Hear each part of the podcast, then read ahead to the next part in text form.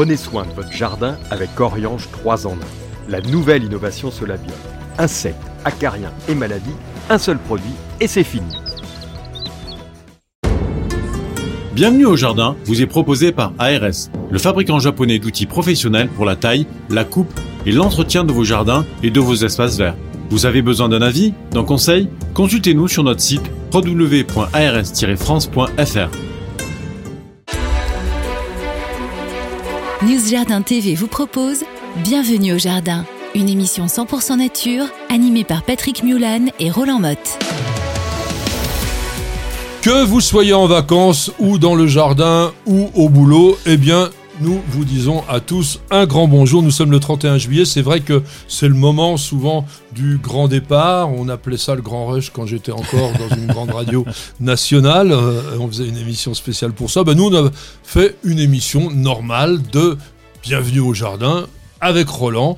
Roland, tout, euh, tout va bien? Oui, bonjour Patrick, bonjour à tous. Eh bien, je suis venu en voiture et je repartirai en voiture. Euh, c'est le rush. Eh ben ça, ça va être compliqué, je pense. Alors, on est mieux au jardin. On va prendre notre temps. On a une heure à passer ensemble. C'est de la radio, donc un podcast, mais avec la possibilité de le voir en vidéo d'une façon très illustrée sur la chaîne YouTube de News Jardin TV et même de suivre notre podcast en direct avec un chat le samedi de 8h à 9h. Alors, on compte sur vous.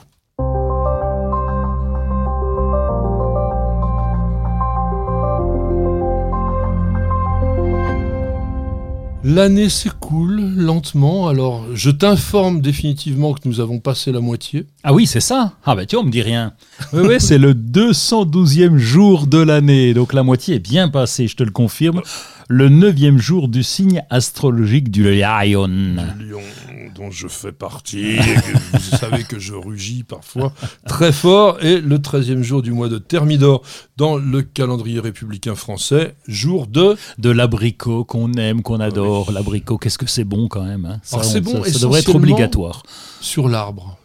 Ah oui, sur la, toi tu, les croques sur l'arbre carrément. Ah non mais attends, faites-le un jour, bon sang, faites ça un jour, c'est tellement extraordinaire. Parce que ce que l'on trouve dans le commerce, c'est pas des abricots. C'est de la merde, comme disait euh, ton ami euh, Jean-Pierre Coff. Non, moi je dirais pas jusque-là, mais c'est des petites choses tristes, dures, qui n'ont pas été récoltées à maturité. Alors que lorsque vous laissez l'abricot grossir, se prendre le soleil, se gorger jusqu'à presque éclater, parce que moi ça m'est arrivé, vous prenez l'abricot et paf il vous éclate comme ça dans les mains. Et là, vous avez du jus qui il y en a partout. Mais c'est trop bon, quoi. C'est trop, trop bon. Donc, euh, essayez ça quand même. Tu peux t'arrêter aussi le long de la route. Il y a des petits producteurs qui proposent leur euh, production. Et donc, ça peut être sympa, justement, quand on part en vacances, c'est de, c'est d'avoir ça aussi. Alors, t'as raison, c'est un peu le fruit des vacances. Bah oui. Hein, avec la pêche. Bon. Alors, en plus, attention, hein, parce que les fruits d'été, c'est pas comme les pommes, les poires, c'est maintenant ou c'est l'année prochaine. Donc profitez-en. Et alors, on va vous dire quand même quelques mots sur cet abricot, Prunus armeniaca pour les botanistes, qui est pas un très gros arbre, hein. c'est un arbre de 5-6 mètres de hauteur, rarement plus, qui est originaire de Mandchourie. Ah ouais, on a l'impression que tout ce que l'on consomme, tout ça, ça vient de chez nous. Ben oui, ça vient de chez nous parce que c'est les Romains qui l'ont introduit et depuis on a oublié. Et c'est où la Mandchourie? C'est où La Mandchourie, c'est en Chine. Ah, c'est en Chine. Bah ah oui, c'est pas à côté, oui. Les Mandchous. Ah oui, les Mandchous, non, rien du bah, tout. C'était une dynastie chinoise. ah oui, d'accord. Donc les, les, Romains nous l'ont apporté et ils l'appelaient la pomme précoce, Precocum malum. Parce que, en fait, c'est vrai que alors ça n'a rien à voir avec une pomme, même si c'est de la famille des rosacées, mais c'est beaucoup plus précoce, effectivement, que les premières pommes. Alors toi, tu as dans ta région vraiment une variété d'abricots hyper rustique, parce que c'est connu comme étant un peu frileux. Oui, mais je me suis planté au début, parce qu'on me disait c'est la, pêche de Nancy. J'ai dit, ah bon, elle est grosse, elle est blanche, elle est. Eh non, mon coco, c'est un abricot. Mais oui, abricot pêche de Nancy. Alors on connaît l'uisé polonais qui tiennent bien le coup, euh, mais la pêche de Nancy, elle aussi, donc c'est un bel abricot qui peut aussi euh, tenir le coup chez nous. Alors évidemment, euh, avec la floraison précoce qu'il peut avoir, c'est toujours le problème chez l'abricotier. Et notamment cette année, je pense qu'on aura une petite pénurie d'abricots, puisque rappelez-vous les gelées d'avril, au moment où l'abricot commence à je dirais, au niveau de la floraison. Alors, dicton du jour. Dicton du jour, eh bien, j'y cours. Euh, ça, c'est pas dicton, hein, euh, c'est c'est la Saint-Ignace. Au jour, alors je t'en ai pris un vrai, cette fois j'ai eu le temps de le chercher. Au jour de Saint-Ignace, moissonne quelque temps qu'il fasse. Ça rime, hein. Et l'autre que tu m'as mis, là, s'il pleut à Saint-Germain. S'il pleut à la Saint-Germain, c'est comme s'il pleuvait du vin. C'est Parce un vrai, que- ça aussi bah, C'est un vrai aussi, parce que c'est c'est c'est la Saint-Germain. Oui, oui, c'est un vrai, j'aurais pas inventé ça. Euh, c'est la Saint-Germain. Eh bien, euh, s'il pleut, bah, ça va faire du bien à la vigne. Encore, euh, ça va faire euh, sans doute grossir les grappes. Alors moi j'en ai un vrai aussi qui est un peu complexe, pourvu que de Saint-Germain, le bon Dieu ne soit pas parrain. Et quel rapport quel, Le parrain offre des dragées au baptême, et si Dieu est le parrain, il risque d'envoyer ses propres dragées, à savoir des grêlons. Oh, dis donc, et c'est tiré par Ah les, ouais, hein, par les cheveux, là. les ouais, ouais. cheveux un petit peu, mais écoute, c'est comme cela. Donc euh, voilà, euh, j'ai pas de, de jour de naissance aujourd'hui particulier, donc on n'aura pas d'anniversaire. Ah bah si, si, si, mais pourquoi je dis ça? J'en avais un, mais bien entendu, le 31 juillet 1899. Ah, mais bien sûr, Oh. ils ont pas oublié quand même. Bah, Marc Guillot. Ah, bah oui, évidemment. Marc Ah oui. Guillot, ça vous dit peut-être rien, mais les roseraies Guillot, je suis sûr que ça vous dit quelque chose. Et Marc Guillot, en fait, qui est né en 1855, ah non, pardon, lui, il est né en 1899, comme je vous disais, il était le fils de Pierre Guillot. Pierre Guillot, qui était né, lui, en 1855, et qui ont été vraiment une grande dynastie de grands rosieristes, de créateurs de roses. Mais lui, comme il est décédé très très tôt, il est mort euh, en 1953, donc il avait juste 54 ans, il n'a pas eu le temps vraiment d'imprimer euh, son nom euh, dans la dynastie. Et ensuite, bon, il y a eu Jean-Pierre Guyot, euh, d'ailleurs, qui a créé une rose pour ma petite femme Nicole. hein. Eh oui, Vous avez une la, rose ro- la Non, elle est rose belle, Nicole euh, Mulan. Alors, elle est belle, ma femme, mais aussi la rose. Euh, la rose Nicole Mulan. Non, mais la rose Nicole Mulan, Oui. elle vaut le coup. euh, c'est une rose qui est abricot, rose, jaune. Tout ça, c'est un ensemble saumonné d'une grande délicatesse avec un parfum assez subtil. C'est tout Nicole, quoi. Oui. Alors, c'est un rosé qui marche mieux au sud de la Loire qu'au nord, mais qui est quand même très, très, très intéressant.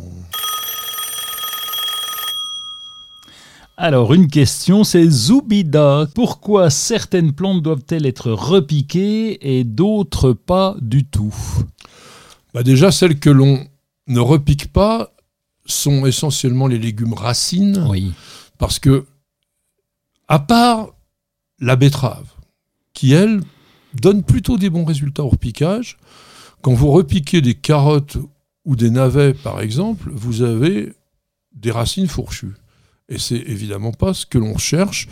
Quant à repiquer des radis, il faudrait être quand même particulièrement vicieux pour avoir Oui. envie de cela, parce que ça marche en fait tout seul. Alors, déjà, bah, tiens, qu'est-ce que le repiquage? Ah ben, repiquer, déjà, c'est... Alors, on, on va semer souvent à la volée, on va en avoir beaucoup, et puis des fois, on sème de trop. Euh, un, peu, un peu comme du gazon. C'est bien quand on, on- sème de trop, moi. Oui, oui, ah bah c'est beau, c'est très joli.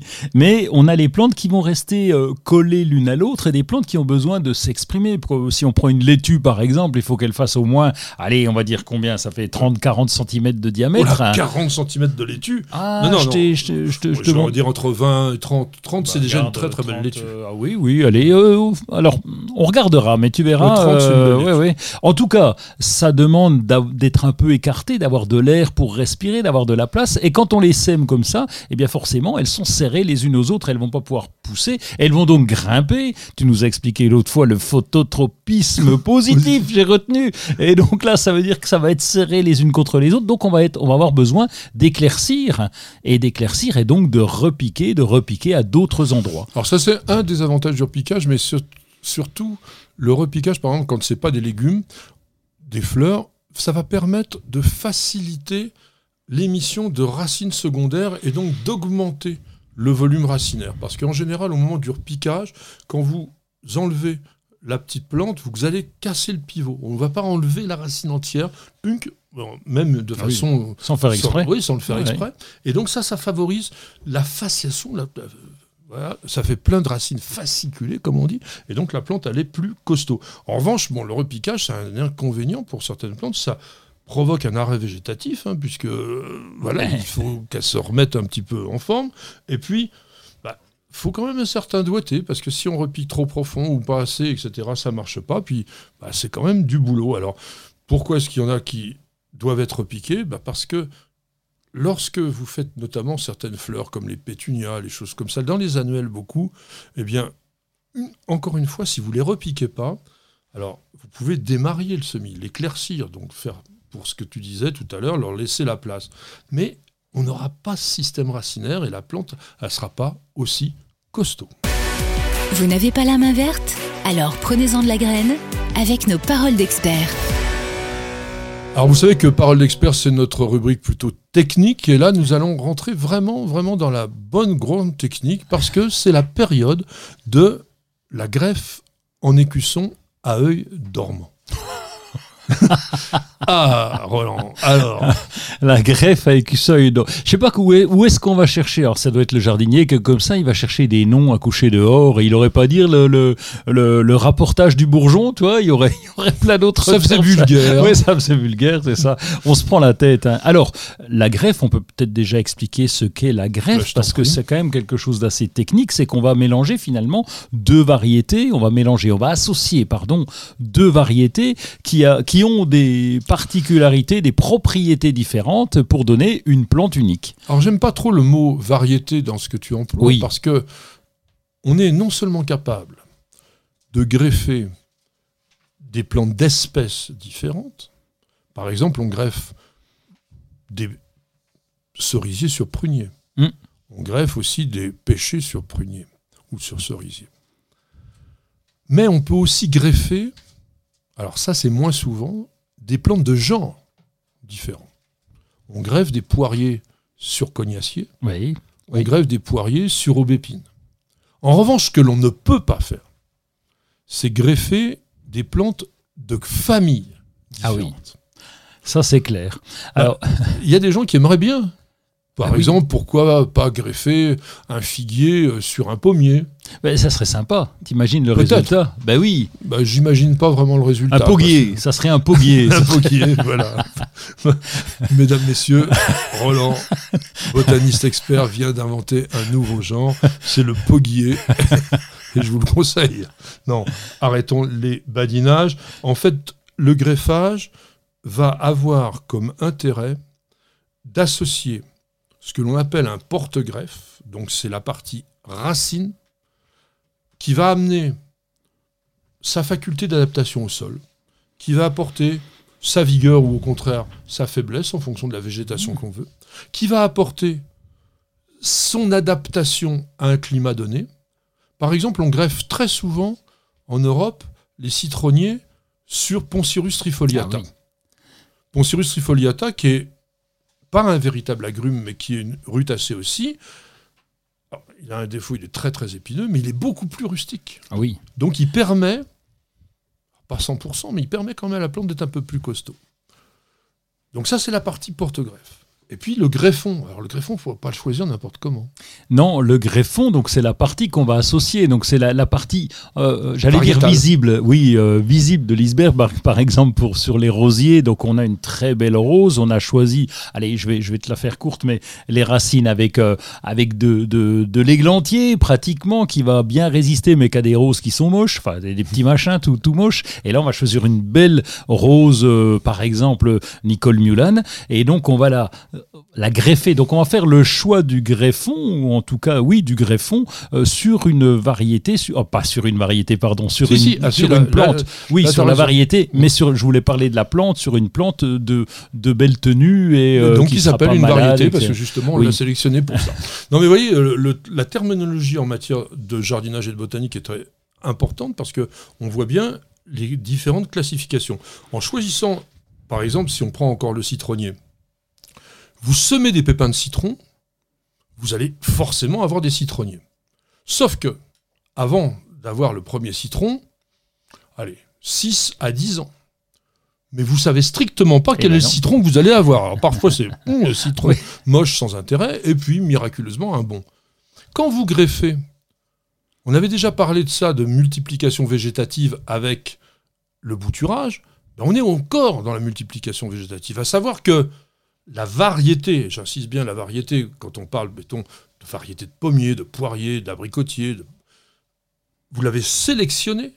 Le fait de mettre le greffon sur le porte-greffe va générer le développement du greffon. Et donc vous avez bien la variété que vous vouliez multiplier. En ce moment, on fait donc de la greffe à écusson à œil dormant, principalement sur les fruitiers et sur les rosiers.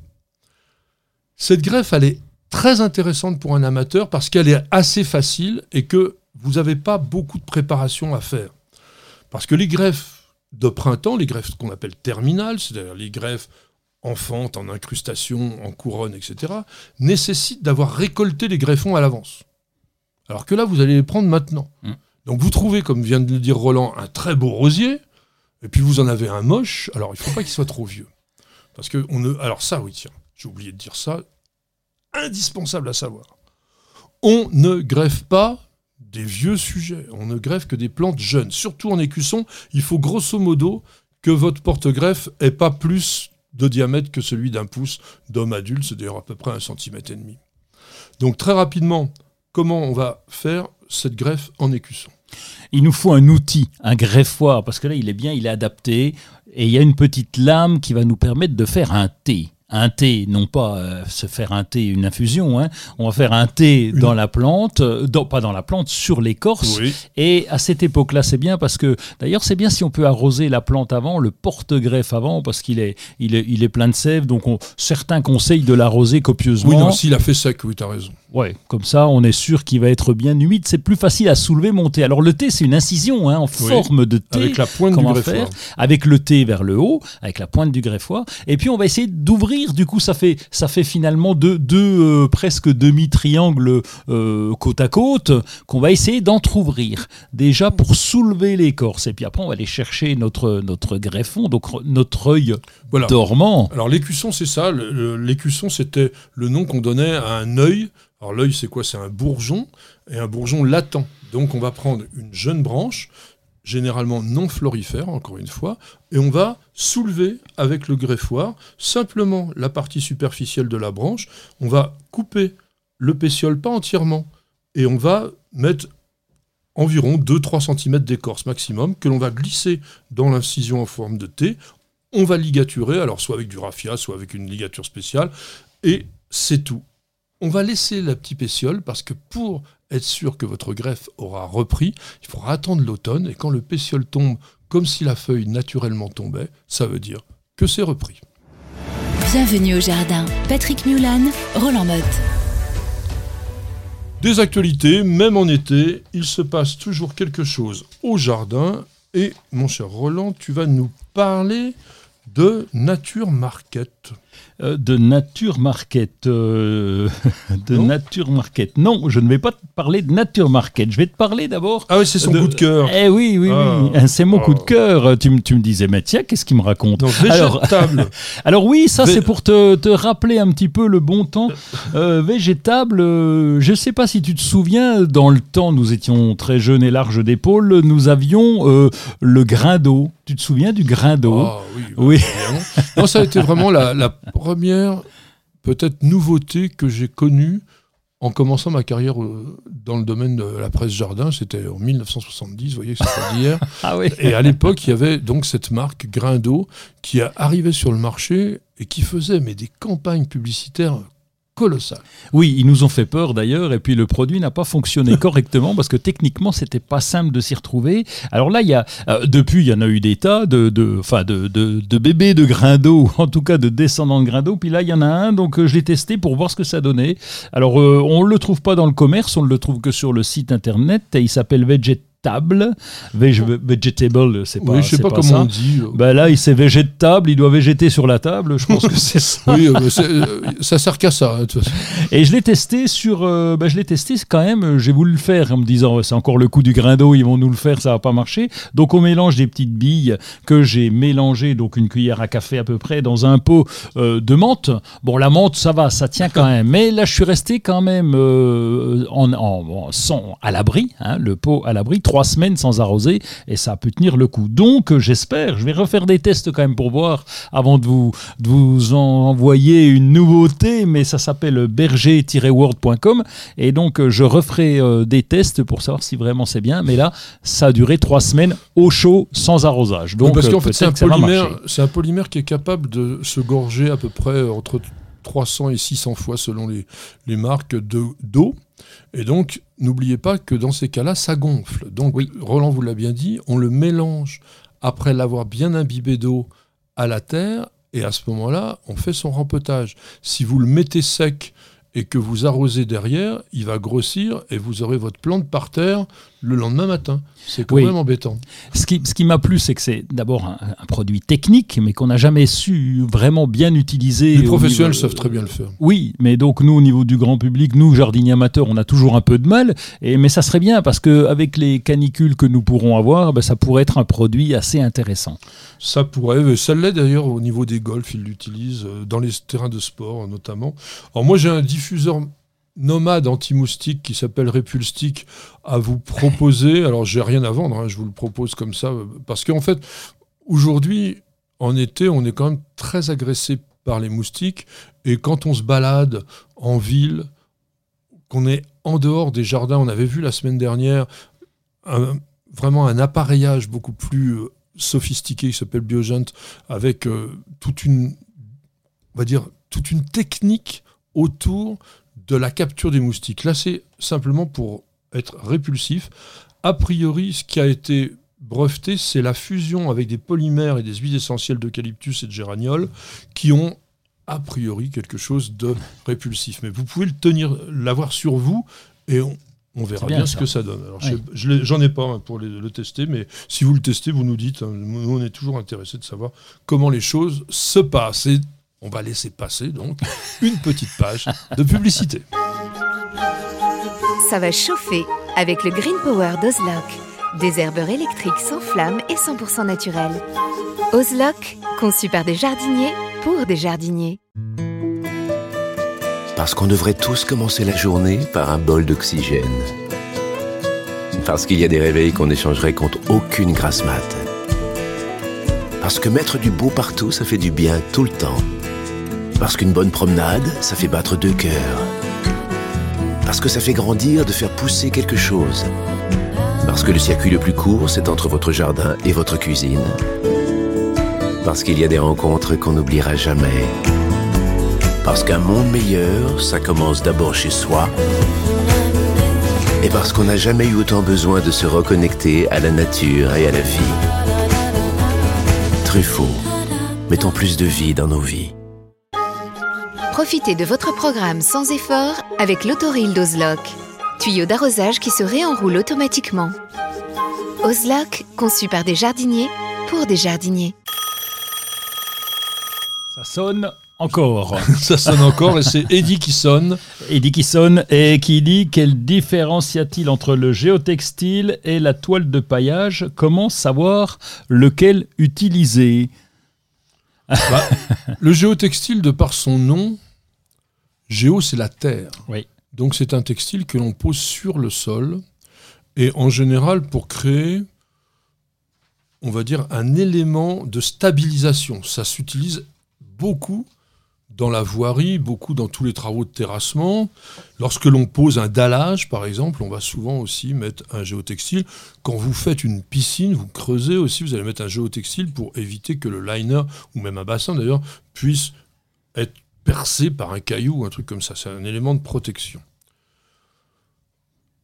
une toile de paillage, comme son nom l'indique, ça sert surtout pour des cultures et on va le mettre en surface.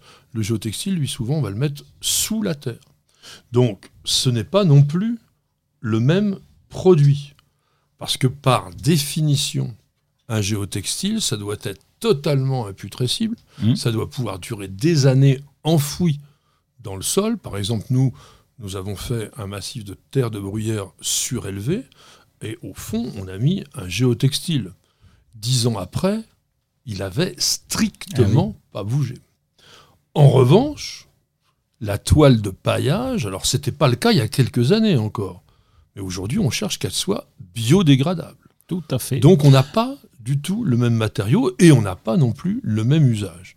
Oui, d'autant qu'elle est en surface, elle va prendre, elle peut prendre les rayons du soleil, elle va être à la pluie, alors que le géotextile, lui, il est en, sous-sol. Et, la bâche de paillage, tu as raison, il y en a des tissés, donc là qui vont être, qui vont être, qui ne sont pas en euh, polypropylène. Polypropylène, C'est dur, euh, hein. voilà, qui, eh ben oui, qui, qui ne sont pas biodégradables. Et puis aujourd'hui, on en a en, en amidon de maïs, par exemple, qui vont être biodégradables. Alors au bout de deux ans, on pourra les réincorporer au sol si besoin. Voilà, ou plutôt les remettre dans. L'idée, c'est de les hacher et de les remettre dans le compost pour que ça soit vraiment, vraiment Oui. bien décomposé. Alors, la différence, c'est entre tissé et non tissé. Mm. Parce que généralement, les deux, quand ils sont chimiques, entre guillemets, c'est du propylo, Polypropylène. polypropylène. Je crois que euh, le matin, comme ça, c'est compliqué. J'arrive pas.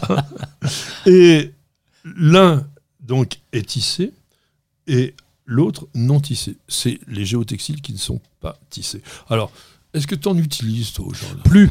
Alors, je, euh, plus la tisser du C'est tout. pas naturel, donc il en veut pas. Euh, ben oui, et puis alors non, on s'est rendu compte d'un autre problème, c'est lorsque tu découpais, parce que tu jamais à la bonne dimension, ça laissait des petits fils qui traînaient, et comme ils sont en, je te laisse dire, polypropylène, eh bien, ils pouvaient traîner, euh, t'en retrouver après, deux, trois ans après, donc on a tout arrêté. Aujourd'hui, on utilise un paillage euh, minéral ou euh, végétal, plutôt végétal d'ailleurs, ou alors, pour le potager, on utilise par endroit de, la, de la bâche biodégradable, qui évidemment n'est pas tissée, puisque c'est, elle est... Elle est elle est uniforme. Alors, le défaut aussi, c'est que c'est pas très esthétique. C'est bleu. Par exemple, un potager, quand c'est paillé avec de la vraie paille, c'est quand même beaucoup plus Ah, c'est plus classe. Et, même avec du paillage euh, végétal, tu vois, comme la paillette de lin de chanvre, c'est quand même plus joli. Ouais, alors blanc, ça grise un peu. La, bon. la couleur, on peut la contester sur la paillette de chanvre. Parfois, c'est pas trop, trop, trop joli. Moi, j'aime mieux euh, le cacao. Alors, c'est vrai que c'est moins Ah. bio. Enfin, c'est bio, mais euh, non, enfin, il faut quand même le. Oui, il faut le faire venir. euh, oui, voilà. bah oui. Oh, Peut-être qu'avec les ça arrive avec les tablettes de chocolat. Oui, sans tout- doute. tout va bien. on est tranquille. Vous cherchez la petite bête? Toutes les réponses dans le dossier de Bienvenue au Jardin. Alors notre dossier cette semaine est bien sûr particulièrement adapté à la saison, puisque nous allons parler des moustiques. Les moustiques qui, en eux-mêmes, n'ont pas d'intérêt au jardin, c'est-à-dire qu'ils ne jouent pas. Alors il y en a quelques-uns qui peuvent, agir légèrement en tant que pollinisateurs. Mais alors le rôle, il est minuscule par rapport euh, aux hyménoptères notamment. Bon, mais ils sont là et ils nous cassent les pieds. Et pas que les pieds, hein, un peu partout. Le tigre, le tigre, c'est beaucoup les Le pieds. tigre, c'est les pieds, ouais, ouais. Ouais, c'est vrai qu'il y en a beaucoup. Hein. Il y a 3000. En 2020, on a compté le nombre d'espèces 3578 euh, réparties en 100 genres. Bon, heureusement, euh, en France, euh, il y en a 65 C'est et déjà pas mal. eh ouais, c'est déjà pas mal, mais ils piquent pas tous. hein, ça va. Alors, ils piquent pas tous, et il faut savoir d'ailleurs que ce sont que les femelles qui poussent. Euh, qui poussent, non Qui piquent. Qui pique, qui pique. Qui euh, elle qui pique, alors que le mâle, lui, va tranquillement euh, butiner de ça, de là, un peu comme nous. Et, et donc, euh, bah, les femelles piquent. Et puis surtout, dans le cas du moustique tigre, et ils sont capables de nous, amener, de nous transmettre des, des pathogènes, un peu, des agents pathogènes pas très sympas. hein. On a la malaria, la dengue, chikungunya, la fièvre jaune, etc. et, puis, et puis, on commence à les trouver un peu partout. hein.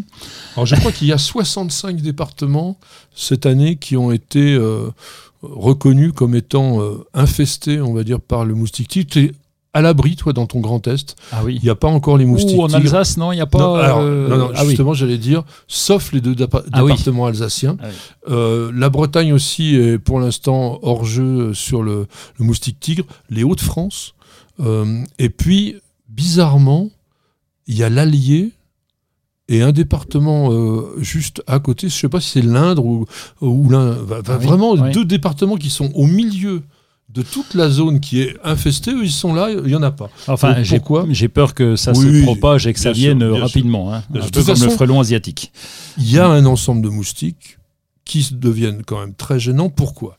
Parce que notre comportement dans le domaine du jardin a complètement changé. Même si euh, Roland est un staccanoviste du jardinage, la plupart des gens aujourd'hui aiment profiter du jardin. Eh ben, On bien aime sûr. hein. à recevoir les amis, prendre un apéritif quand il fait bon, faire un barbecue, etc. Et les moustiques, eux, sont attirés par nos sécrétions de CO2, principalement, ainsi que par certaines effluves de la transpiration. Et donc, les femelles qui sont hématophages, donc consomment du sang, eh bien, elles vont nous repérer et elles vont nous piquer. Alors, il y a des gens qui ont que ça à faire. Hein. C'est fou, ça. Enfin.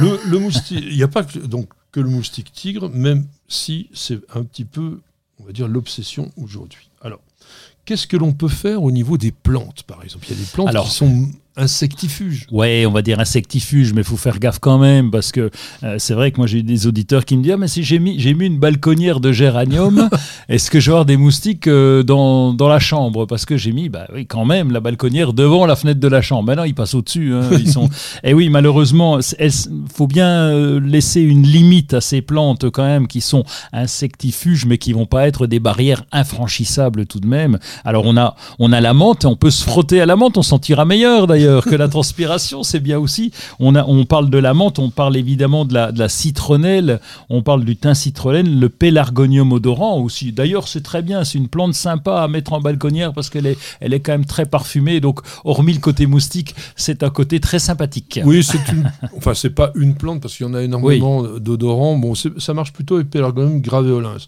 le géranium rosa qui sent un peu la rose au niveau de ses huiles essentielles. Alors, ce ne sont pas des plantes qui poussent suffisamment pour que vous puissiez les utiliser pour vous frotter le corps. Euh, c'est surtout pour être décoratif et se dire que peut-être que les huiles essentielles qui sécrètent vont empêcher les moustiques. Moi, j'ai quand même remarqué une chose. C'est que dans les bosquets d'eucalyptus, vous n'avez pas de moustiques. Alors évidemment, on ne peut pas planter des moustiques, ah bah. pas des moustiques, mais des eucalyptus partout dans son jardin. Mais là, a priori, l'odeur forte quand même que peut dégager ces plantes semble éloigner quand même sérieusement le moustique. Oui, puis c'est une grande plante par rapport à ce qu'on vient de citer, qui sont quand même des petites plantes, donc l'eucalyptus prend de la place. Quoi. Alors j'aimerais que tu nous dises euh, quelles sont les méthodes prophylactiques que l'on peut mettre au jardin pour éviter justement que le jardin devienne une sorte de havre à développement de moustiques, et aussi que bah, tant qu'à faire, on lutte façon préventive contre ces moustiques. Alors on sait, on sait que les moustiques vont se développer dans les, dans les l'eau stagnante, l'eau un peu croupie, et on en a beaucoup au jardin, mine de rien, parce qu'on ne fait pas gaffe après une pluie, mais on a toujours, et je suis sûr que c'est le cas chez toi, deux, trois soucoupes qui traînent dans un coin. Bah non, on les met pour les oiseaux. Alors, euh, on, euh, est complètement dans le truc bizarre. D'un côté, on dit, oiseaux. Il, faut, il faut abreuver les oiseaux, et puis de l'autre côté, il ne faut pas laisser d'eau stagnante. Alors, ça devient eh compliqué. Mais c'est surtout ce qui traîne un peu de ça, de là, euh, où on a des pots qui traînent, on a des soucoupes qui traînent, on a même des, tu sais, des vieux sacs de terreau qu'on a laissé. Oui, dans lequel il y a un tout petit peu d'eau. Eh ben oui, il y a juste un, petit morceau après un orage, toc, ça y est, tu vas avoir de l'eau et ça y est, les autres ils arrivent là, hein, en courant en plus. Donc euh, déjà faire attention à ça, ça serait la première chose euh, intéressante à, proposer. Alors, il y a aussi des répulsifs. Alors, il y a des répulsifs qui sont chimiques et il y a des répulsifs qui sont, on va dire, naturels. Bon, est-ce que l'infusion de clou de girofle, ça donne vraiment... Oh, alors, euh, je, je, je, l'ai mis parce que j'ai trouvé ça sympa, mais euh, j'ai pas essayé. Très franchement, j'ai pas essayé. Et j'ai... euh, enfin, le truc, pas un doute, mais bon... Ouais, ce qu'on vous dit, hein, infuser 30 clous de girofle, alors on ne sait pas dans combien de litres d'ailleurs, peut-être dans un litre, filtrer et ajouter du liquide en shampoing pour bébé, mélanger le tout et appliquer le mélange sur vos bras. Oui. Euh, ça va déjà être désagréable parce qu'on va être ah tout, ben, poisseux là. Vos visages, bon, là où les moustiques vous piquent. je comprends le moustique aussi. je comprends le moustique. Franchement, franchement. Arrêtons les inepties, tous ces machins de trucs de grand-mère. C'est débile, tout simplement. Ça ne sert strictement à rien. Vous n'allez pas vous balader avec du savon pour bébé plein les mains, le visage et tout ça toute la journée. Enfin, franchement. Moi, j'aimais bien cette formule. Non, mais on aime bien parce qu'on dit, ah, tiens, c'est dans le vent. Mais c'est stupide. Voilà, je le dis. Bon, il y, a les pièges biogènes dont, on a déjà parlé. Hein. ça, par contre, là, c'est. Non, mais là, on est dans une autre catégorie. On ne lutte plus du tout dans le, dans, le même niveau. Ces gens-là ont étudié, réfléchi, compris comment fonctionnait le moustique. C'est-à-dire qu'ils savent comment il est attiré. Donc, ils combinent l'attractivité de l'odeur artificielle de notre corps, donc ils ont retrouvé un petit peu les sécrétions corporelles avec du dioxyde de carbone. Donc le, le, le CO2 donc, que l'on produit par notre respiration est l'élément principal d'attraction pour les insectes suceurs de sang. Et le piège, donc, fonctionne un peu comme si c'était un être humain mmh. artificiel. Oui. Donc il va dégager toutes ces odeurs irrésistibles pour les femelles moustiques. Et il y a donc tout un système de capture de ces insectes. Il y a même un ventilateur. oui, c'est ça, ça va les bloquer, ils vont ah, repartir. Il y a des couleurs aussi. Mais il faut le mettre au bon endroit. Il faut que le piège fonctionne 24 heures sur 24 et aussi qu'il soit installé pas simplement maintenant, il fallait déjà le mettre dès le printemps, lorsque la température mmh. dépasse 15 degrés, pour que les moustiques deviennent inactifs, ne se reproduisent pas, parce que c'est pareil, le piège, il est formidable, sauf qu'il ne peut pas piéger l'ensemble des moustiques de la création. Donc l'idée, c'est de faire de la prévention, et à ce moment-là, ça fonctionne. Alors bien entendu, c'est pas tout à fait au même prix, alors je ne sais pas exactement quel est le prix, que que mon shampoing, que mon shampoing puis mes clous de girofle. Qu'un bracelet anti-moustique. Voilà. Donc, on peut aussi imaginer, est-ce que les insecticides sont encore dans le coup? Ben, Oui, parce qu'il y a des endroits euh, où on ne pourra pas. D'abord à l'intérieur. À l'intérieur, bon, on a évidemment la moustiquière, c'est de se dire, ah bah attends, je vais protéger, tu sais, comme dans, comme dans les films, là, le, le lit à baldaquin avec toute la moustiquière, autour. il n'y a pas que dans les films. Hein. Nous, en Afrique, on en a eu souvent. Hein. oui. Et, ou alors les fenêtres qui sont aussi fermées, parce qu'on aime bien ouvrir la fenêtre quand même, c'est l'été, mais avoir euh, une moustiquière devant. Donc ça, c'est un détail, mais ça mmh. compte quand même. C'est pas un insecticide. Ah non, mais en intérieur, euh, je parlais de l'intérieur justement, en intérieur, on va utiliser des insecticides qu'on appelait ménagers et qui vont Moi, je trouve ça quand même assez invraisemblable que l'on autorise pour l'utilisation dans notre environnement de vie des produits qui sont strictement interdits au jardin. C'est-à-dire que vous allez retrouver la deltamétrine, vous allez retrouver le fipronil, vous allez retrouver tous ces produits que l'on a d'un coup de balai magique supprimés pour pouvoir soigner nos plantes. Mais nous, euh, bah, a priori, euh, soit on est immunisé contre les problèmes, puisque a priori on les avait retirés pour des raisons de santé publique, Franchement, je ne comprends rien.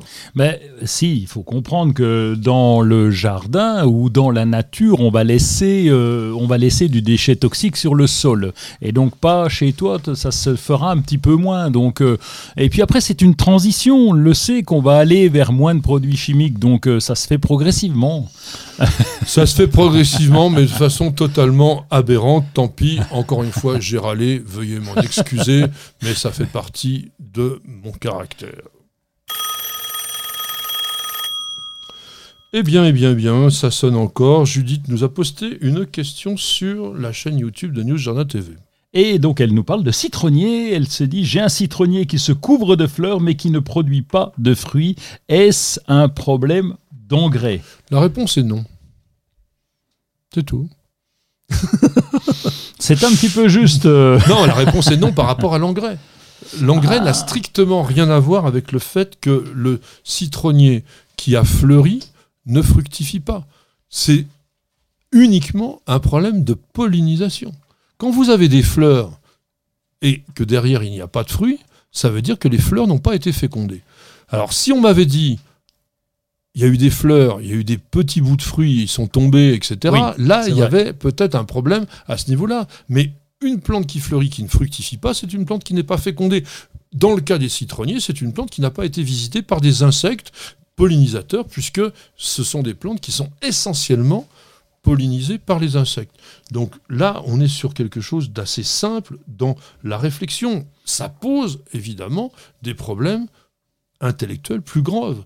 Quand on parle effectivement de protection de ces insectes, de développer les plantes, enfin pardon, de développer l'attractivité des pollinisateurs, eh bien ça c'est pas pour rien. Alors après, bon, évidemment, il faut aussi donner à la plante des conditions pour qu'elle fructifie correctement. Mais là, si c'est une non-formation de fruits, Oui. Ça ne vient pas de la culture. Je- on, on voit souvent quand même, c'est juste, je te reprends par rapport à cette histoire d'engrais, c'est qu'on a souvent, et là euh, Judith ne le précise pas dans sa question, mais est-ce que c'est pas des petits fruits qui tombent euh, régulièrement? C'est peut-être ça, donc là c'est pas précisé, mais c'est pour ça que souvent on a ce problème-là, et souvent ça peut être un problème d'engrais lorsqu'il s'agit bien sûr de ça.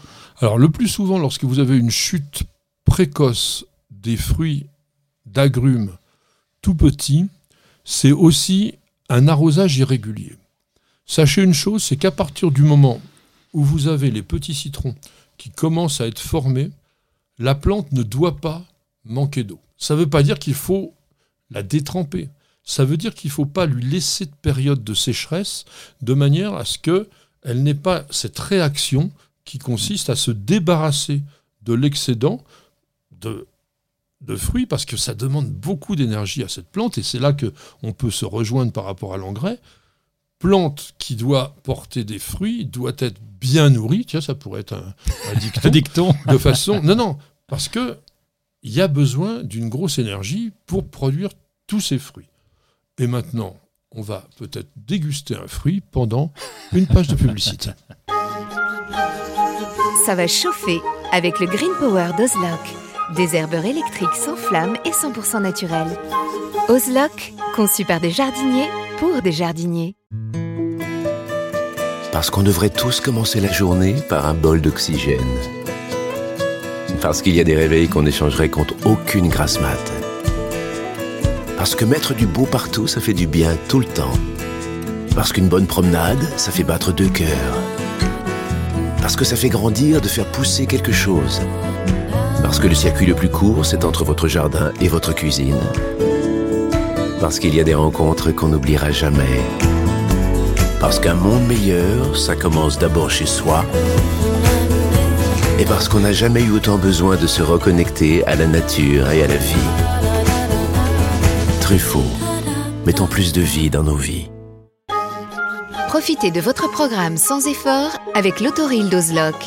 Tuyau d'arrosage qui se réenroule automatiquement. Ozlock, conçu par des jardiniers pour des jardiniers. Bienvenue au jardin. Patrick Mulan, Roland Motte. Mes amis, nous sommes le 31 juillet.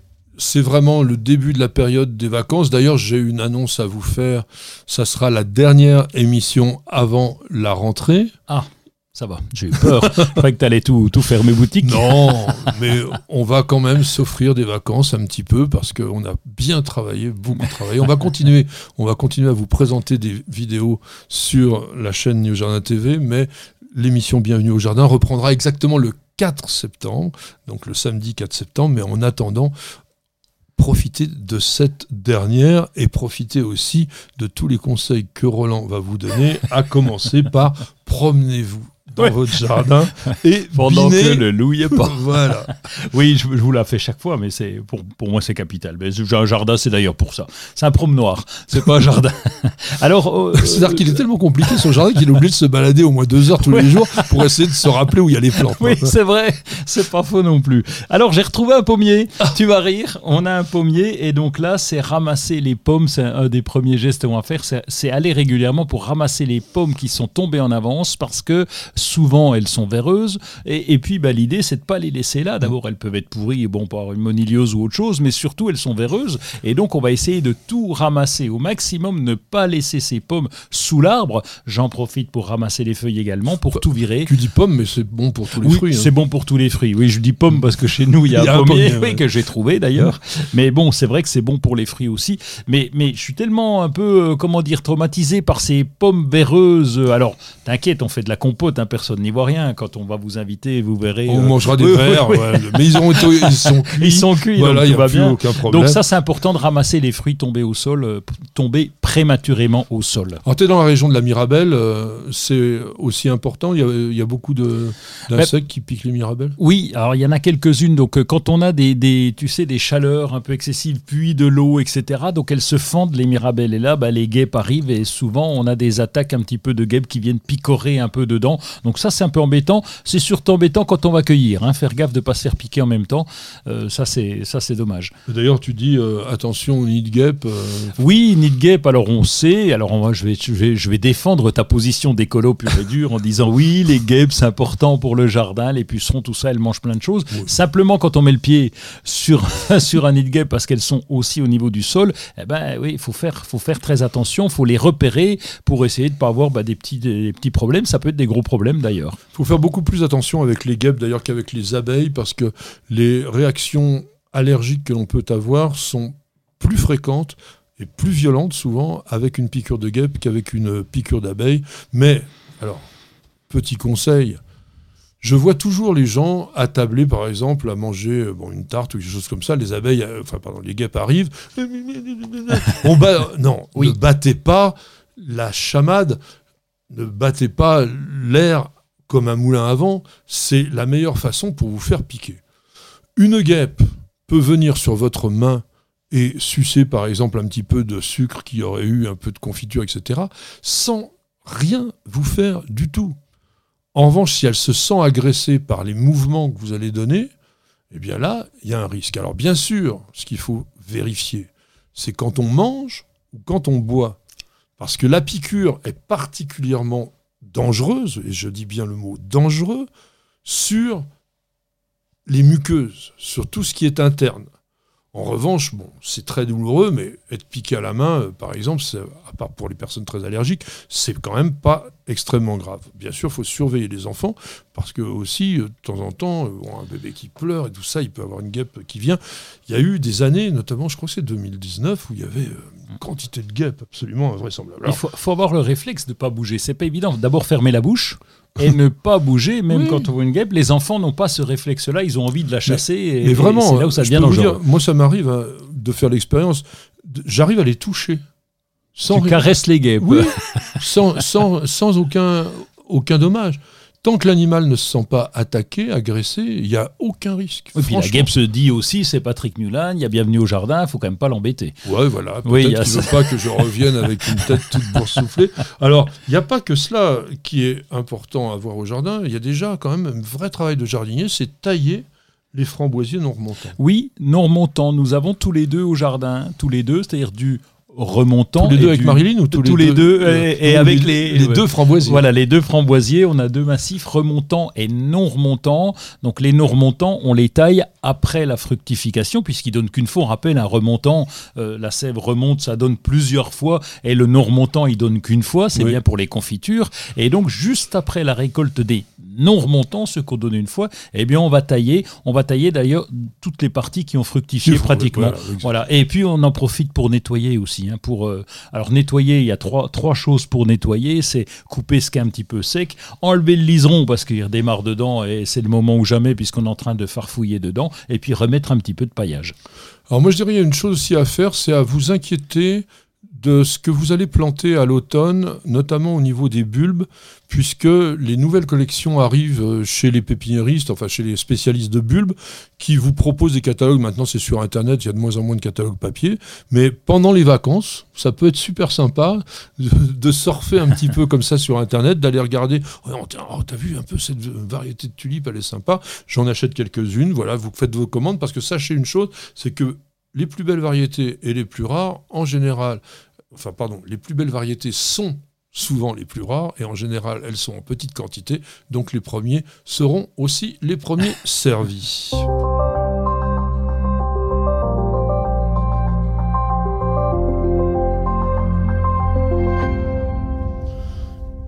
Nous surfons, nous lisons et nous surfons avec Roland qui a une euh, application assez rigolote. Oui, c'est Tomate et Basilic. Tomate et Basilic, c'est la première euh, plateforme. Alors, euh, on va se tout le monde dit la première. Oui, bah là, c'est nu- numéro un. Tiens, ils disent numéro un. Oui, oui, pour les, les jardiniers. Alors, malheureusement, ils ont rajouté les permaculteurs. Bon, on s'en fout un peu, mais bon. Alors, la première. Même France- Roland se fiche de la non, mais c'est utilisé, c'est vrai, tout le temps, Oh, partout.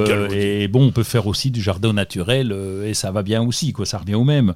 Euh, bref, euh, ça va nous aider, c'est sympa. Pourquoi? Parce que ça va permettre de mettre le pied à l'étrier à ceux qui veulent comprendre un petit peu le jardin. Il y a des listes de plantes, on peut créer son potager, y compris au balcon ou en pot. Donc euh, si on n'y connaît que dalle en jardin, ben, on peut démarrer avec tomates et basilic.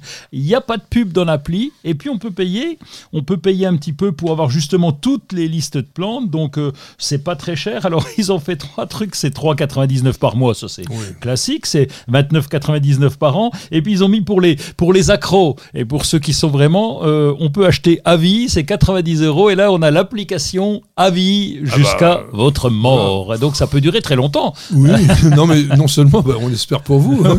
bah oui. Mais c'est pas trop cher parce que non. Bon, 90 euros pour toute une vie pour avoir des conseils s'ils vous intéressent, hein, parce que pas forcément, mais globalement, ça coûte beaucoup moins cher qu'un abonnement à Rustica, par exemple. Excusez-moi, non, excuse-moi, hein, j'aime bien Rustica, mais bon, c'est pour dire, Je la note des jardins. Et puis, il y a la localisation, on peut créer son espace potager, on peut partager avec les autres. Bon, c'est quand même assez intéressant, euh, les associations de plantes, etc. C'est assez riche, c'est assez fourni. Petite encyclopédie portable. Voilà, portable, du potager de permaculture, comme d'hab, on ne parle que de ça. Alors, j'ai un livre sur lequel je voudrais dire deux mots. D'abord parce que bon, Noémie Vialard, son auteur, je l'aime bien. C'est une, vraiment une fille sympa, pleine de, de peps, de bonnes idées. C'est une professionnelle, elle a été pépiniériste, etc. Elle vient de nous sortir un livre qui a un titre qui est vraiment rigolo, Soupe de bien, capucine et Ce que je trouve beaucoup moins rigolo, c'est le sous-titre, parce que dans mon jardin, tout se mange. C'est jamais que de la copie ou du plagiat de ce qu'a fait Pascal Garbe, qui est un autre auteur aussi euh, ami, et qui avait fait un livre à succès qui s'appelle Tout se mange dans mon jardin. Alors maintenant, c'est dans mon jardin, tout se mange. Euh, je trouve que c'est un peu énorme, franchement. En revanche, c'est un livre qui vous parle des innombrables plantes éventuellement comestibles que vous pouvez avoir dans le jardin. C'est vrai qu'aujourd'hui, on vous. Bon, j'ai déjà gueulé la dernière fois, je vais pas encore recommencer, mais on mange tout à n'importe quelle sauce. Euh, bon, de l'œil d'Inde, du sédum, euh, bon, les tubagas, oui, pourquoi pas. Euh, bon, les agastaches, pourquoi pas, bien que c'est un peu ah compliqué. les cesteria formosa, la, plante au faisan, faut faire attention parce que justement, les baies, faut pas trop en manger. Bon, peu importe. En tous les cas, ce qui aurait pu être sympa, c'est de rester sur ce titre-là sans essayer d'aller copier les copains et puis de surfer un petit peu sur les tendances du moment, c'est pas toujours forcément génial. Tant à faire, soyons créatifs. Alors on va rester dans le même, euh, dans mais tu, adores les plantes, euh, tout ce qui se mange dans la forêt. la, semaine dernière, j'ai tellement gueulé euh, contre ce truc-là, c'est que je voulais vous faire montrer. Pardonner. Non, pas du tout. Je voulais montrer qu'il y a excès. Bon. Manger ces mauvaises herbes. Alors ça, ça s'appelle du marketing pur et dur, parce que qui est-ce qui va avoir envie d'aller brouter le, chien dent ou, même tiens. Alors l'oxalis d'ailleurs, c'est une des pires mauvaises herbes que vous pouvez aller avoir dans votre jardin. Euh, peut-être qu'en le, le, mangeant, vous allez finir par l'éradiquer, j'en sais rien. Mais franchement, il y a, mieux à faire. Bon, après, ça peut être rigolo parce qu'il y a toujours des recettes. Alors je les ai évidemment pas essayés, et ça, je, ne suis pas prêt de le faire, mais euh, peu importe. Regardez, par exemple, Raïta de lierre terrestre, bon, pourquoi pas. Euh, le beurre blanc au glécoma. Le beurre blanc, c'est très bon comme ça, il n'y a pas besoin de mettre du glécoma dedans. Hein. Alors peut-être que ça, en revanche, si, ça c'est peut-être une bonne idée. Le thé glacé de fleurs de solidage. Il faut vraiment que tu goûtes, hein. bon, si, euh, Pascal m'a fait goûter des tas de trucs, j'ai eu du mal au début, après. lui, c'est un vrai cuisinier. Il a un un vrai talent pour ça, une fois que c'est préparé. Vous savez, les choses dans la cuisine, c'est pour ça que je gueule contre les mauvaises herbes, contre tout ça. On n'a pas envie de manger ça. En revanche, un plat bien cuisiné, bien préparé, légèrement aromatisé, avec une petite pointe de trucs sauvages. Mais c'est ça le principe. Pourquoi pas? Oui, mais c'est pas ça qu'on a ah, dit. Manger ces mauvaises herbes, ça veut dire quoi? Ça veut dire euh, se nourrir avec. Moi, quand je mange, je me nourris. Bon. En revanche, là, on n'est plus du tout dans la même catégorie avec le livre de François Couplan. Pourquoi? Parce que François Couplan, c'est pas d'hier tout d'un coup qui s'est mis à manger euh, des plantes parce qu'il a trouvé ça euh, bien au niveau marketing. C'est un véritable spécialiste de ça. Ça fait des dizaines d'années. Il est venu dans notre jardin. Il n'a pas regardé le jardin. Il a tout bouffé. bon. Et il les connaît par cœur. Il sait exactement les trouver. Il sait aussi vous dire celles qu'il faut pas manger. Et François il est capable de vivre dans la nature, lui, de s'auto-alimenter, parce que c'est quelqu'un vraiment qui connaît le truc. Et il fait même d'ailleurs des stages autour de ça. Donc vous êtes sûr que dans ce livre-là de chez Glénat, vous avez exactement les bons conseils et surtout les bonnes. Alors là, il n'y a pas de recette, mais les plantes qu'il faut manger ou ne pas manger. Hein. là, ici, vous avez celles qu'il faut surtout pas manger. Un lif, le laurier rose, etc. Ce sont des plantes qui sont toxiques. Donc ça, c'est du sérieux. Les autres, euh, bah, on verra. Ah, l'if, euh, je crois que c'est. Ah non, je, confonds. mais l'if, oui. tu as raison sur une chose, mais je voulais pas le dire. On va le dire puisque tu l'as évoqué. Dans l'if, toutes les parties vertes sont extrêmement toxiques. Ce qui est mangeable, mais attention, c'est très risqué, c'est l'arille, c'est-à-dire l'enveloppe de la graine. Mais la graine est extrêmement toxique. Donc les oiseaux d'ailleurs sont malins, ils s'en nourrissent, mais ils ne mangent pas la graine. Donc si on veut goûter de l'if ou faire le malin, on peut évidemment décortiquer la rille et consommer la partie rose, rouge, qui est autour. Mais quand même, ça s'appelle quand même un petit peu, je dirais, jouer avec le feu. Harry, Harry Harry est là. Harry, ah bah tu vois, ça pourrait. Ça pourrait euh, il a posté une, une, question sur News Jardin TV et donc nous avons acheté une pivoine herbacée que nous avons plantée dans le jardin. Tous les ans, elle donne de belles fleurs rouge bordeaux, mais à notre grand regret, elle ne délivre pas de subtils arômes. Est-ce réellement normal, mon cher Patrick? Alors je dirais oui, parce que là, il y a eu une erreur de casting. Quand on veut des pivoines qui ont une très très forte odeur, parce que ça sent bon. Hein. Hum, la pivoine, ça sent très bon. Mais il faut aller chercher plutôt dans les blanches ou dans les roses pâles. Les rouges, et a fortiori les rouges foncés, sont très très très rarement parfumés. Donc, c'est vrai que je pense que Harry est parti d'une bonne idée. Il s'est dit Ah, la pivoine, ça sent bon, moi j'aime bien le rouge, je prends une pivoine rouge. Il faut parfois poser la question aux spécialistes donc quand vous achetez une plante, même si vous pensez que, faites quand même vous conseiller, parce que vous voyez, de temps en temps, il y a des pièges. Alors, toutes les pivoines, quand même, d'une manière générale, et a fortiori tous les innombrables hybrides qui existent, ne sont pas forcément toutes parfumées. Il y en a quelques-unes, et lesquelles tu aimes bien? Eh bien, écoute, euh, je, alors, je les connais pas toutes très bien. Je les ai croisées quelques fois au détour d'un jardin, mais. Euh, ah Et elles t'ont salué? Oh non, c'est très, très prétentieux, une pivoine. Henri Boxtos. Boxtos, oui c'est ça, Henri Boxtos. Donc là c'est euh, c'est donc elle est bah oui c'est facile, mais pivoine rouge donc ça, ça vient en contradiction un petit peu à ce que non, tu Non non c'est la seule. oui, ah, bah, ah, oui tu vois l'exception qui confirme la règle. J'avais, j'avais ah sélectionné exprès. Non, parce que c'est vrai que, à part celle-ci, dans le rouge, vous aurez du mal. Mais celle-là, elle, est, intéressante. Puis c'est de la grosse fleur, hein, de la grosse fleur d'une vingtaine de centimètres, très très parfumée. Et bon, on, on a la, la, belle pivoine qui a même pas besoin de tuteur parce que c'est ah du costaud avec des grosses tiges. Après, bon, euh, c'est vrai qu'ils ont quand même des noms euh, un peu. Oui. bah tiens, on va, on va en donner une, une bonne vieille euh, pivoine qui est incontournable et qui a un nom bien français qui s'appelle Duchesse de Nemours. Duchesse de Nemours, c'est vraiment la pivoine de base, mais qui est très très très agréablement parfumée.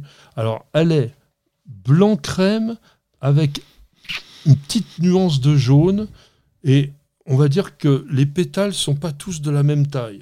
Donc c'est vraiment très sympa avec des pétales incurvés, c'est-à-dire un peu comme une fleur de chrysanthème, vous savez, le pétale qui rentre vers l'intérieur, fait vraiment une très jolie fleur.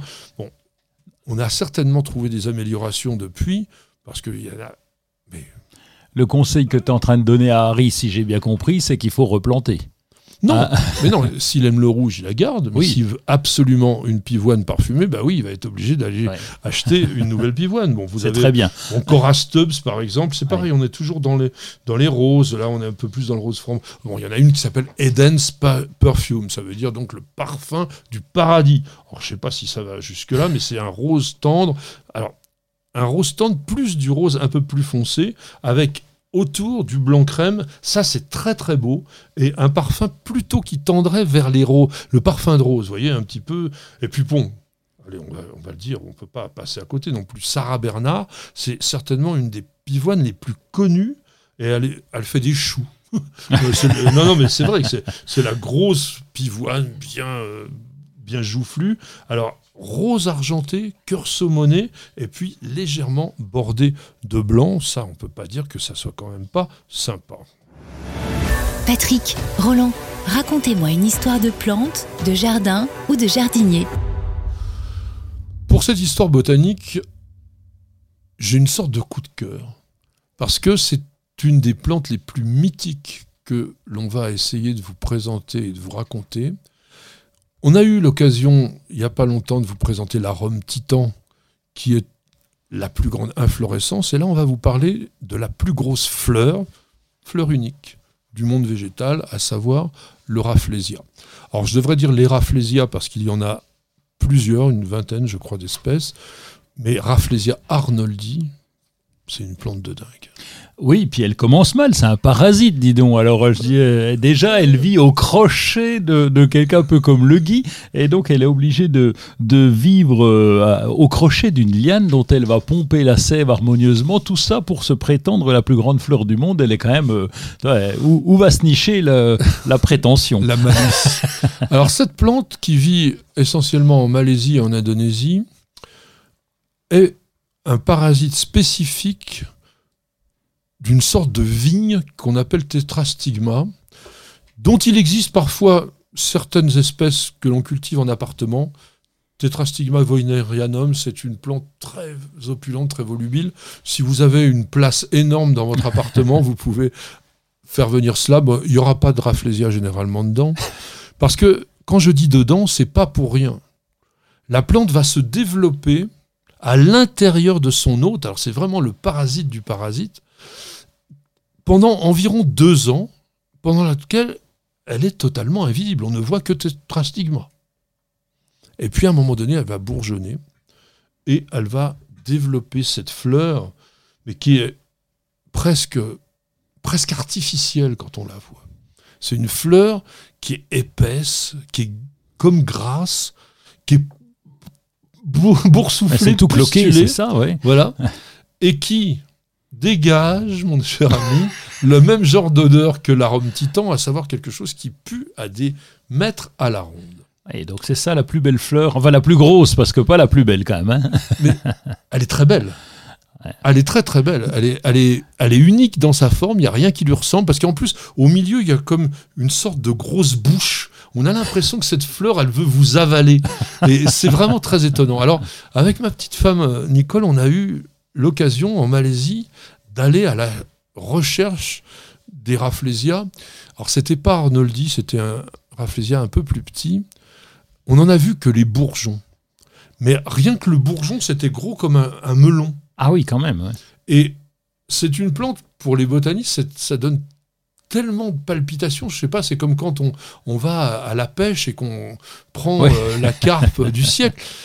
Parce qu'il faut y aller quand même. Hein. C'est au fin fond de la jungle. Il faut prendre un bateau. Il faut... Vous aviez un guide ah, euh, ah, oui, ah oui, Non, mais aujourd'hui, le monde est fait de telle façon que, quelles que soient les choses que vous avez envie de voir, vous pouvez trouver des gens pour vous y emmener.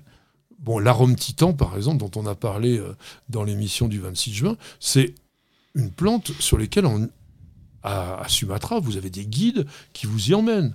Et quand la plante n'est pas en fleur, vous payez tel prix. Quand elle est en fleur, c'est trois fois plus cher. Ah, pas bête. Bah oui, pas bête, évidemment. Donc on fait du business avec tout.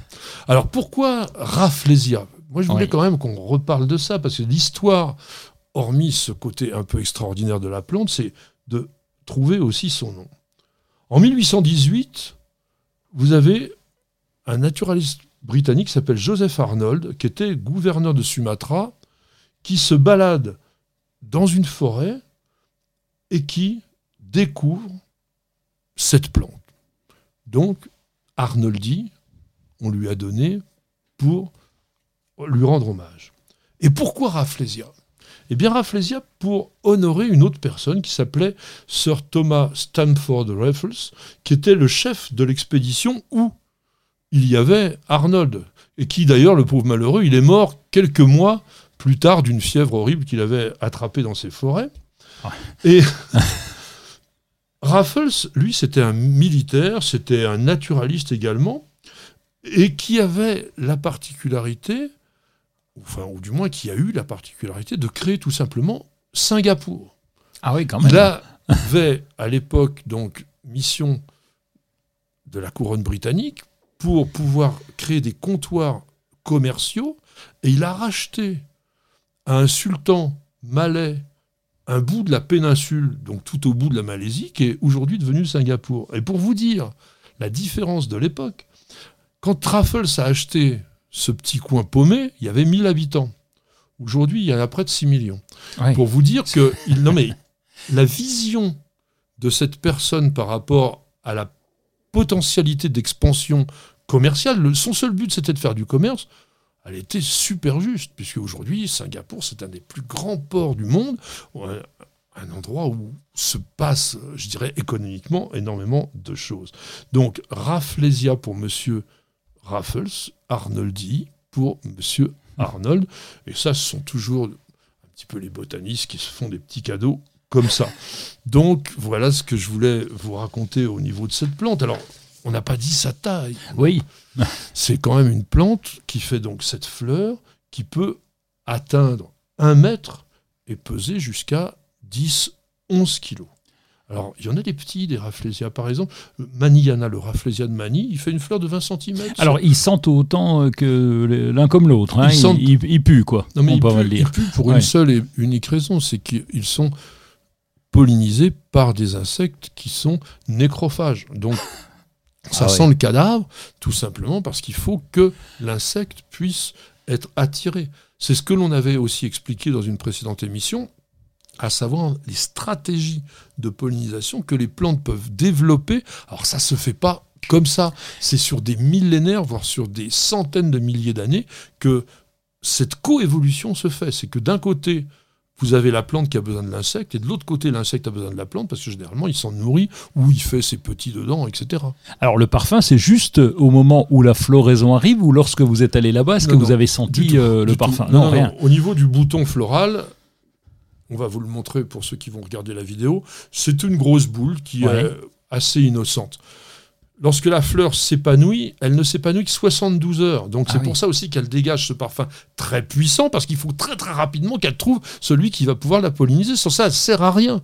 Or, dans la nature, une des choses qui ne peut pas exister, c'est que ça ne sert à rien. Ah oui. Ça, il faut le... Mais non, mais toi, tu es le premier à le savoir. Tu dis toujours, voilà, il faut garder parce que si, parce que ça. Eh bien là, c'est la même chose. Il faut être efficace de façon à pouvoir tout simplement avoir possibilité de se reproduire. Dernière chose sur le Rafflesia, sachez que c'est une plante qui est quand même rare, puisque depuis 1978, c'est pas d'hier, le Rafflesia arnoldi est considéré comme étant en danger. Alors, il n'est pas sur la liste rouge, il n'y en a qu'un seul qui est sur la liste rouge.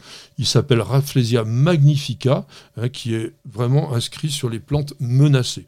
Mais ça reste des plantes qui sont considérées comme des on va dire, des trésors du monde végétal. Et ça, je pense qu'il faut aussi ne pas les oublier, les protéger. Et ça sera notre mot de la fin. La fin, donc, avant de vous retrouver le 4 septembre prochain. Passez tous de très très bonnes vacances. Merci à Stéphane pour le son, merci à Miguel pour les images. Roland, on te retrouve, bah, tu prends des vacances et puis... Bah, au jardin, tu penses. Et tu reviens avec nous Ah bah oui, le 4 septembre à 8h. Les jardinières, je vous embrasse, ma petite jardinière, ma petite perle. Et on a oublié aussi la jardinière de Roland qui était là, qui s'appelle Marilyn. Et on vous dit à très très bientôt pour de nouvelles aventures jardinières sur Nous Jardin TV, bien sûr. Et bienvenue, au, jardin.